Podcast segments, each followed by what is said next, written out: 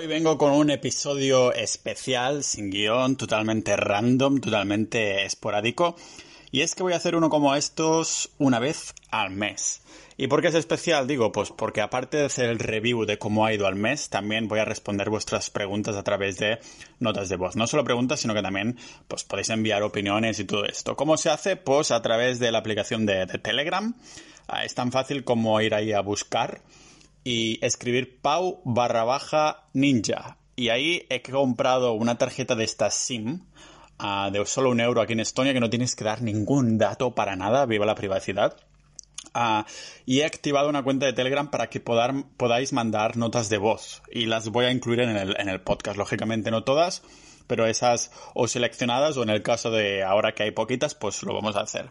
Pero no, el episodio no va a ser solo de responder esto, sino que lo voy a alternar con cómo ha ido al mes. O sea que al menos una vez a cada mes haré un review de cómo ha ido todo. Ya hice uno la, el mes pasado, pero esta vez toca combinarlo con notas de voz. Así que empezamos a ver qué ha dicho los que me escucháis y lo que he hecho yo este mes y cómo encaja todo esto un poco. Así que nada, bienvenidos al podcast multidisciplinar de Pau Ninja.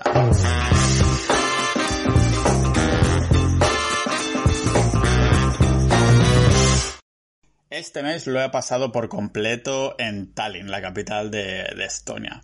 Además, he tenido la buena compañía de la compañía del amigo Luis, que habéis escuchado en el podcast y que, por cierto, aún tengo un episodio con él uh, que tengo que colgar próximamente, que hablamos sobre innovación, aunque por desgracia, uh, después de pasar este mes aquí en Estonia, Luis ya se, se ha ido. Yo me quedaré bastante más. De vez en cuando lo hacemos. El año pasado compartimos un, un mesecito así también en, en Ucrania y esta vez hemos repetido, pero en, en, Estonia. De vez en cuando, la gente que conozco así a través de, de blogs, ¿no? De, de, internet, que al final decimos, oye, ¿por qué no vamos juntos a trabajar a algún sitio? Hacemos uh, vida así en plan comunidad, ¿no?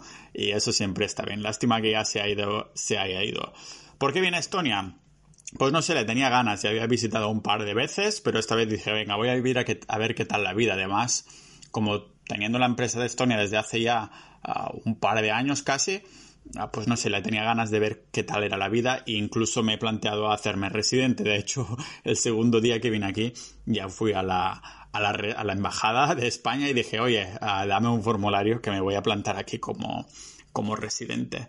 Uh, ¿Podría ser que fuera por los impuestos y que terminara pagando algo de impuestos en Estonia? Pues me lo he estado planteando, sí. De hecho, fui a la policía, pero me faltaba un papel para que me registraran como, como residente ya físico aquí. Uh, y creo que con esto lo podemos enlazar con la primera pregunta de hoy que me la hacía um, Álvaro. Decía esto. Hola Pau, pues yo tenía una duda sobre tu experiencia eh, pagándote mediante gastos de empresa tu sueldo o especie de sueldo en España. ¿Cómo fue la experiencia? Si, si merece la pena, si no merece la pena, si fue demasiado coñazo o si lo recomiendas por el contrario para alguien que quiera abrirse una empresa en Estonia, pero eh, pagarse de alguna manera los gastos eh, aquí en España. Venga, un saludo. A ver si he entendido bien la pregunta, Álvaro, porque dices de pagar un sueldo como gasto. De hecho, sí que es verdad que los sueldos cuando te lo pagas desde Estonia cuenta como gasto, pero claro, si estás como residente fiscal en España, entonces pagarás uh, sí o sí tu parte proporcional de impuestos en España. Lo que quiero remarcar, que siempre intento hacerlo, es que si se vive en España, en teoría, si eres la única persona que propietaria de esta empresa en Estonia, Uh, tienes que tener la empresa en España. Se vende mucho la moto esto de que, que, como estás en la Unión Europea puedes tener la empresa donde quieras, pero en verdad esto no funciona así, porque si no todo el mundo, todas las empresas, el bar del, de la calle, ¿no? de nuestro barrio estaría registrado en Estonia y no en España. La verdad es que, aunque la mayoría de tus clientes no sean de España o cosas así, si tú eres el único propietario y estás residente en España, te toca abrir una SL o abrirte de autónomo. Si no, la señora Hacienda, la agencia tributaria podría decir, oye, esto tiene que ser una, una empresa española y no estoniana, ¿vale? Aún así, si te refieres, no sé, a pagar un poco de... a usar gastos, uh, la verdad es que Estonia es súper permisivo, en el sentido de que yo estoy pagando todos mis alquileres y Airbnbs, porque claro, yo trabajo desde casa, aunque la mayoría de mañanas voy a la cafetería, pero si yo soy el negocio y mi portátil está aquí y hago cosas, aunque sea por la noche o lo que sea, a través del portátil, Estonia es muy permisiva. No estamos intentando puntear nada, ni saltarnos la ley, ni nada. O sea que en este sentido ah, también tengo que decir algo que ya lo he mencionado me parece un par de veces, y es que yo no me pago absolutamente ningún sueldo.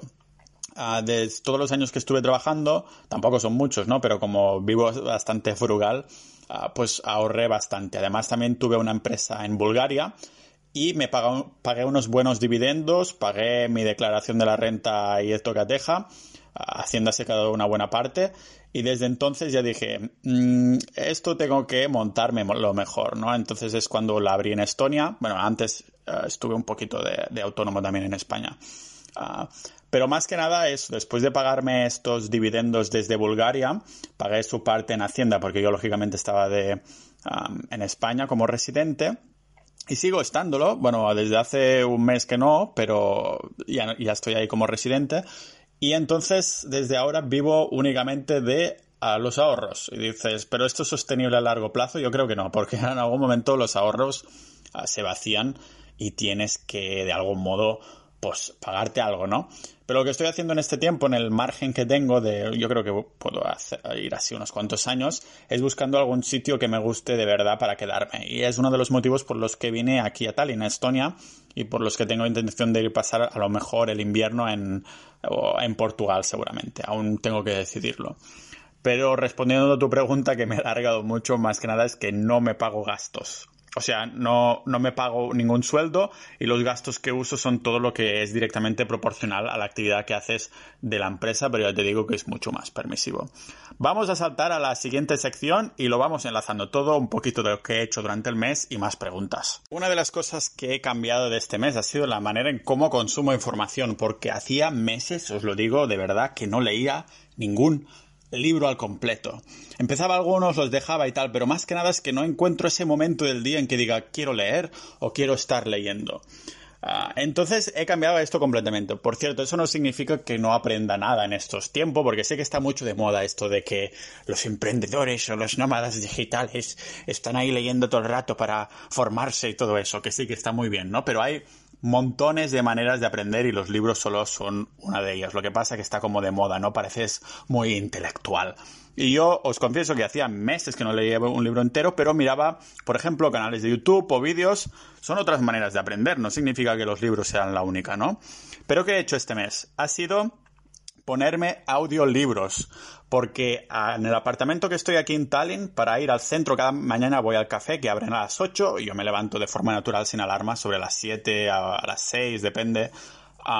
y llego ahí a las 8, ¿no? Entonces tengo una media hora, un poquito menos, de transporte público, ah, que creo que el transporte público, la felicidad, eso lo han demostrado más de una vez, que está directamente relacionado a cuánto rato pasas en el transporte público. O sea que hay un limbo que como más tiempo pases haciendo commuting, es decir, uh, yendo de casa al trabajo, entonces dices, la felicidad es directamente proporcional. Si pasas muchas horas ahí, entonces eres menos feliz y a la que vas reduciendo estas horas, tu felicidad se va incrementando. Pero a, mí estos 20-30 minutos no me afectan. Creo que hay un, como un abanico, ¿no? A lo mejor diría a partir de 45 minutos o a partir de una hora, pues empiezas a ser menos feliz. Y esto está demostrado uh, por la ciencia.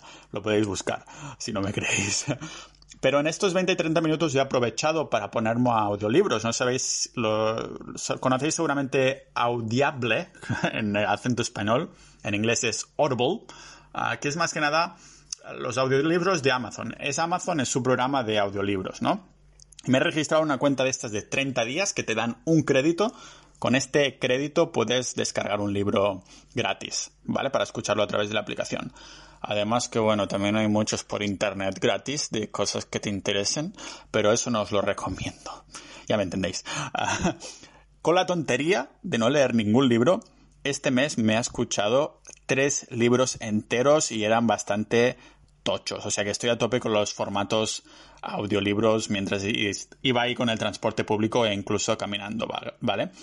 Ah, en la cafetería, cuando estoy trabajando y es un trabajo que no es de escribir o no es de pensar mucho, me pongo podcast, que es como más dinámico, más divertido. Un libro creo que es de estar más atento. Me, me ha ido muy bien estando en el transporte público.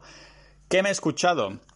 Pues ahora os diré los tres libros que me he escuchado y que recomiendo, pero creo que antes lo voy a enlazar con una de las preguntas que me han hecho a través de Telegram. Os recuerdo que si buscáis el usuario pau barra baja ninja, esa es mi cuenta de podcast para enviar notas de voz. Y lo que me decía, lo que me preguntaba Raúl era lo siguiente. Pau, ¿puedes hacer sugerencias sobre libros que te hayan marcado bastante o creas que sean bastante útiles en la vida? Ya no solo a la hora de nuevos hábitos de salud, sino también de emprendimiento, de ahorro de dinero, de inversión de, emprender. Antes que nada, te voy a recomendar, Raúl, los que me he leído este mes a través de los audiolibros, aunque no son de emprendimientos, pero hay uno que te mejora la vida sin duda y después, si te parece bien, te recomiendo estos de, emprender, ¿no? El primero que me he escuchado es el de Sapiens, ah, buenísimo sobre la historia de la humanidad, una breve historia de la humanidad y lo he mencionado en algunos capítulos con Luis sobre esto. Ah, después me leí, me escuché uno sobre mitología nórdica, que era simplemente historias de cuentos de, Thor, de Odin y todos estos dioses, no sé, me pareció gracioso. Este no me marcó mucho, pero no sé, un libro más que me he escuchado este mes, ¿no? Y finalmente el que te decía que te va a mejorar la vida es el que, te el que se llama Breathe. Ah, no sé si es Breathe o Breath. Ah, creo que es Breath, como respiración, ¿no?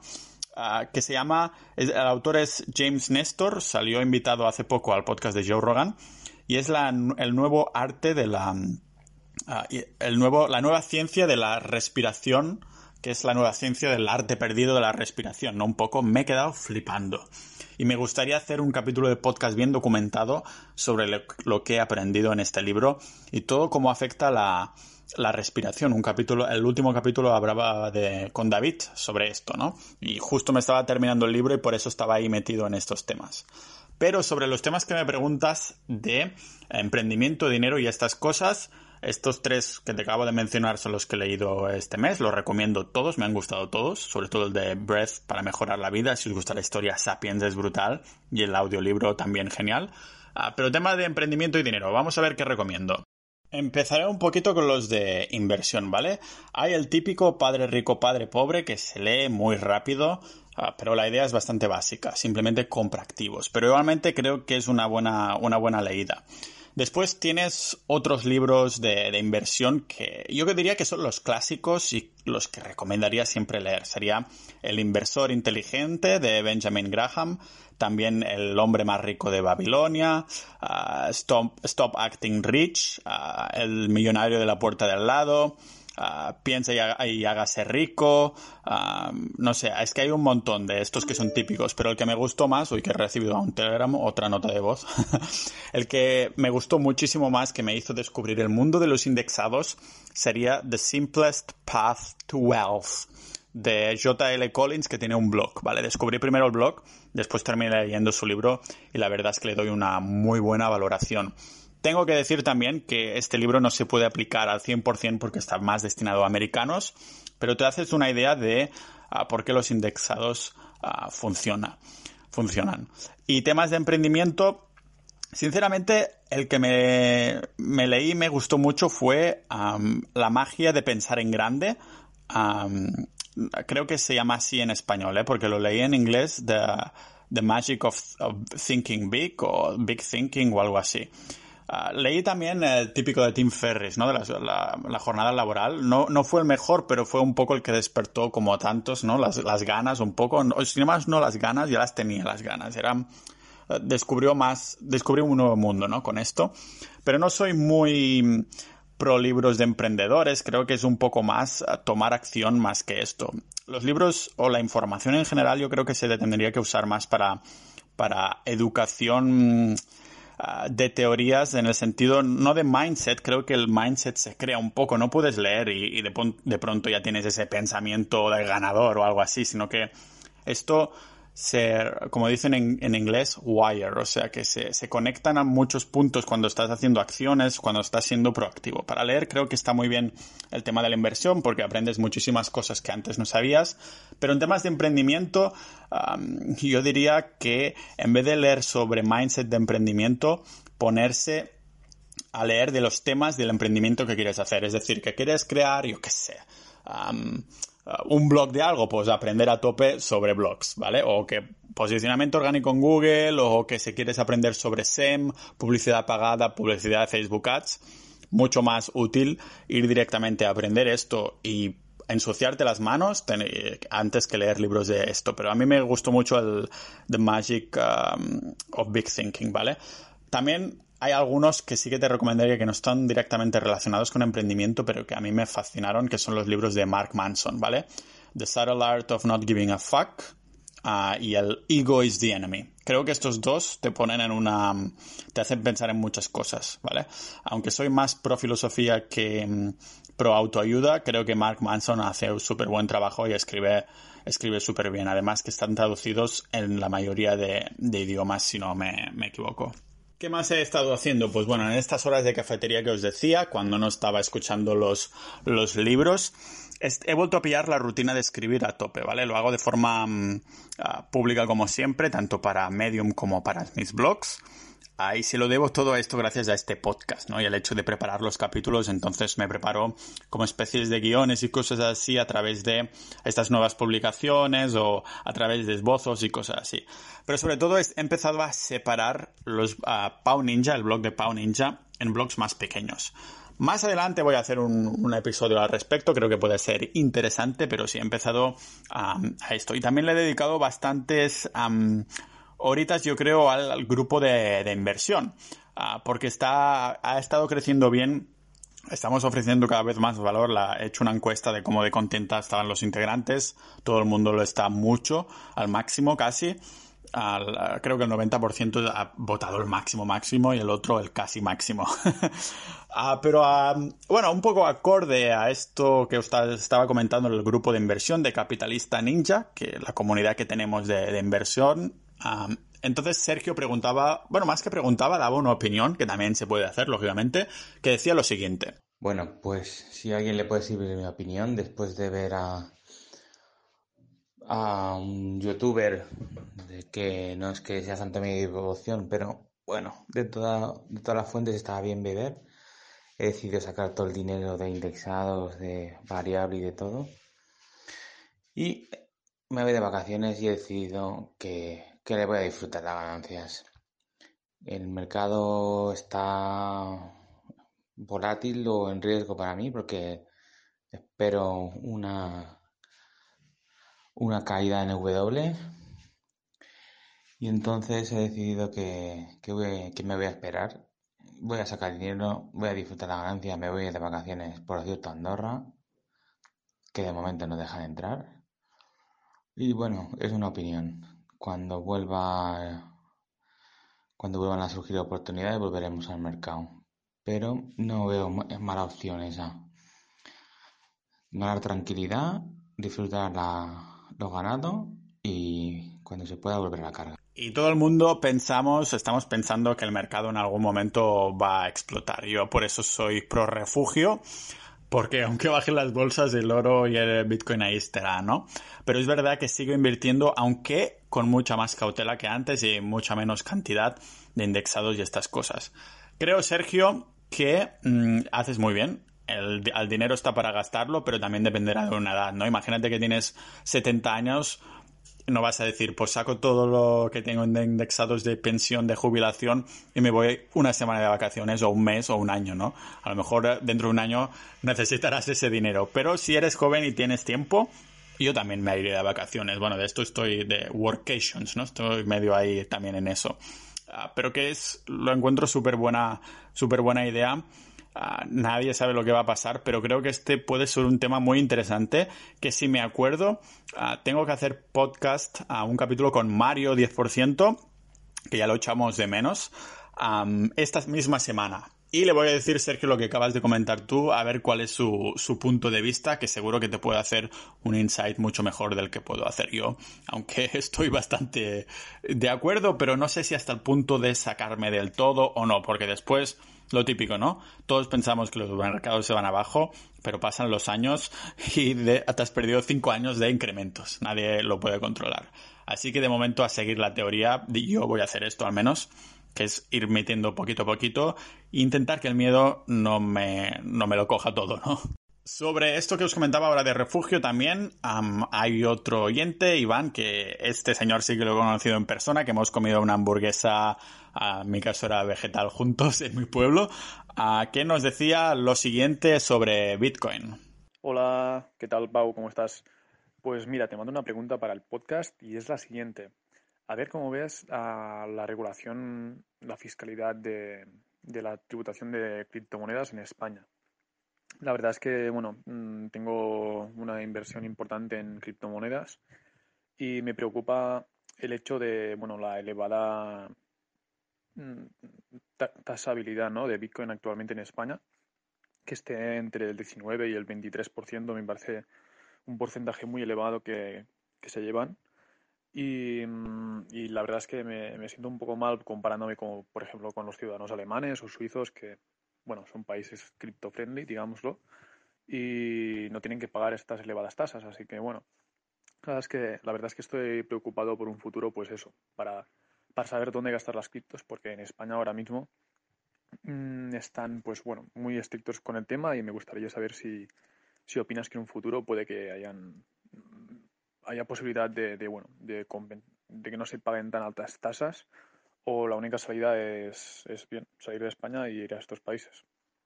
Mira, Iván, para que veas el poder de la comunidad de capitalistas ninja de los inversores, ahí tenemos la sección de criptomonedas y el máster de todo, el que está más activo es Yintao, que Yintao ha tenido, bueno, tiene un blog que se llama librosbitcoin.es, que ahí, bueno, lo petan estos temas, es el de los que sabe más en la comunidad de criptos. Y le he comentado, ¿qué le dirías, no? Ah, ¿Por qué no haces tú un audio? Así que Yintao te ha hecho esta pedazo de respuesta.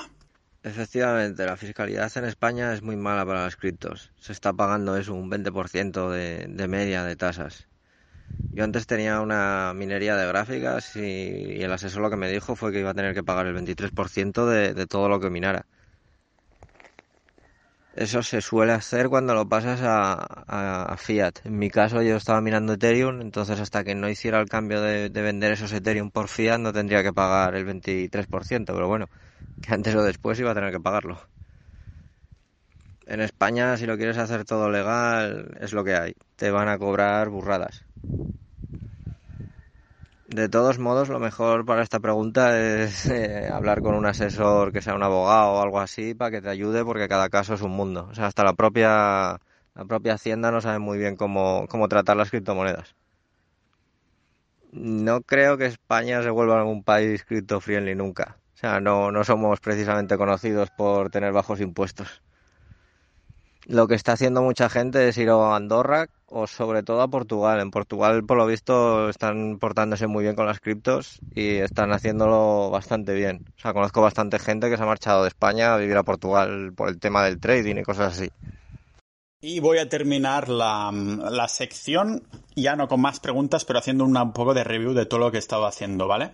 Una cosa que es muy interesante que quería comentaros es que la primera semana me di cuenta que en esta nueva habitación, en nuestro nuevo estudio donde estoy alojado en Tallinn, no tenía un sueño profundo, mm, muy profundo, o sea, no me duraba mucho rato. Ahora estoy siendo capaz de durar dos horas de sueño profundo, que está súper bien. Es de lo mejor, ¿vale? ¿Y cómo lo hago? Pues me di cuenta que no tenía suficiente humedad y claro, no tengo humidificador. Así que, ¿qué hice? Pues cada noche estoy empapando una toalla.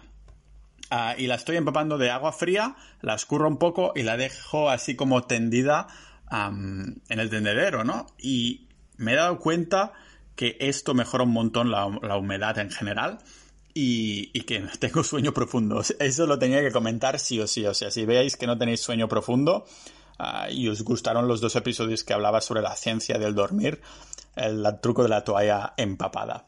No uséis la toalla por otra cosa. ¿Qué más? pues una de las actividades que he estado haciendo he hecho un curso de escalada, que nunca había hecho escalada y voy a hacer ahí, hay un, sitio aquí, es el único que hay en Tallinn.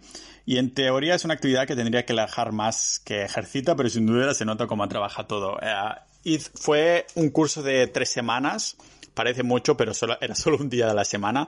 Y además hice buenos contactos y ahora tenemos un grupito de los que hicimos el curso que vamos ahí a, a escalar ah, una vez al fin, digo así, nos decimos, ¿eh? ¿Cuándo va a? Pues es algo que no es mi actividad favorita, pero para hacer una vez la semana en plan así social me gusta bastante, ¿no? Además que te deja unos antebrazos bien, bien rotos. Ah, otra cosa que he estado haciendo, lógicamente, es ir al gym comercial de toda la vida, que he cambiado la rutina de push-pull legs a, una especie de torso-pierna, ¿vale? tengo la sensación que respondo mejor a la frecuencia, pero no he hecho solo torso o piernas, sino que estoy haciendo una rutina AB. AB1, ay, perdón, A1, A2, B1, B2, ¿vale? Ah, que el primer día el, hago como los dos primeros ejercicios de piernas de la A y después en el, la última sección B, en el mismo día, hago en vez de piernas de volumen, hago espalda volumen, pull volumen, digamos, ¿vale? Entonces está como dividida en AB. gym comercial, eso sí, también hice una clase de paddle. Que en la vida yo, estando en España, aunque es de los deportes más jugados, había hecho esta actividad. Me ha encantado como actividad de, cardio.